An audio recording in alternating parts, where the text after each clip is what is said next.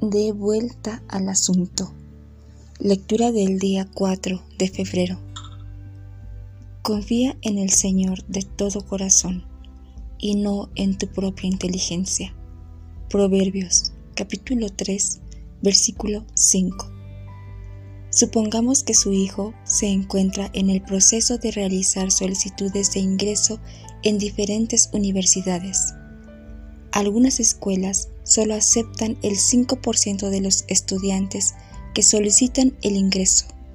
Es fácil pensar, ¿por qué siquiera molestarse en solicitar el ingreso a esas escuelas?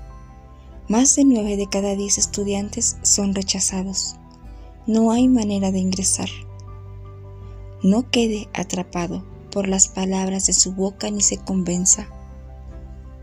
Puede tener esos pensamientos, pero no los verbalice.